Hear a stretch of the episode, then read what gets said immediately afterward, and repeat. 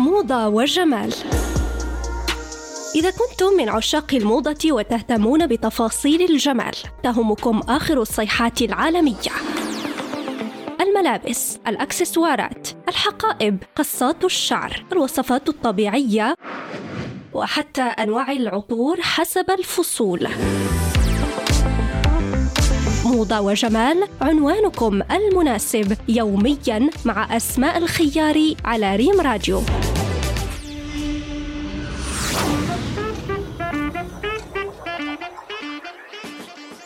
مستمعينا الأفاضل مرحبا بكم في حلقة جديدة من برنامجكم موضة وجمال على إذاعتكم ريما راديو. موضوع حلقتنا اليوم هو الزيوت العطرية والزيوت الأساسية والفرق بيناتهم.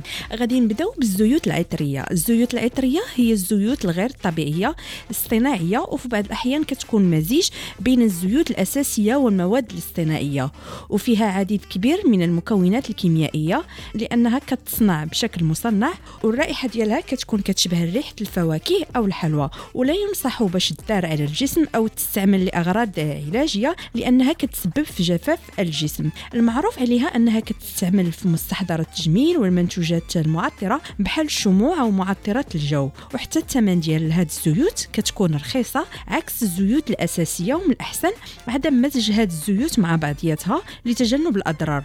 أما بالنسبة لمدة الصلاحية ديالها فهي كتكون من ستة أشهر إلى سنة.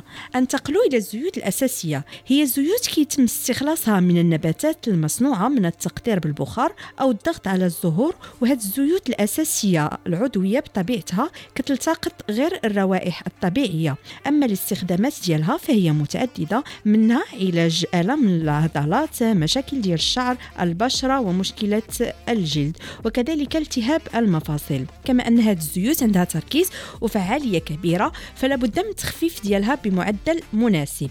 دابا غنتقلوا لنقاط التشابه بالنسبة لهاد الزيوت. بجوج بهم هاد الزيوت ذات المركبات العطرية الرائحه ديالهم قوية يمكن كذلك استخدامهم لنفس الأغراض.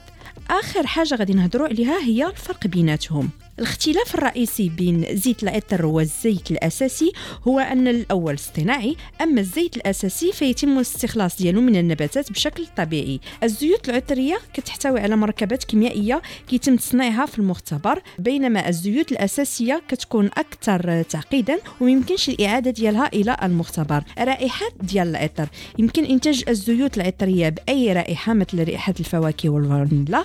عكس الزيوت الأساسية اللي ريحتها كتكون بحال ريحة النباتات. وبهذا كنكون وصلنا لنهاية الحلقة. موعدنا كيتجدد بكم في الحلقة المقبلة مع موضوع آخر. السلام عليكم.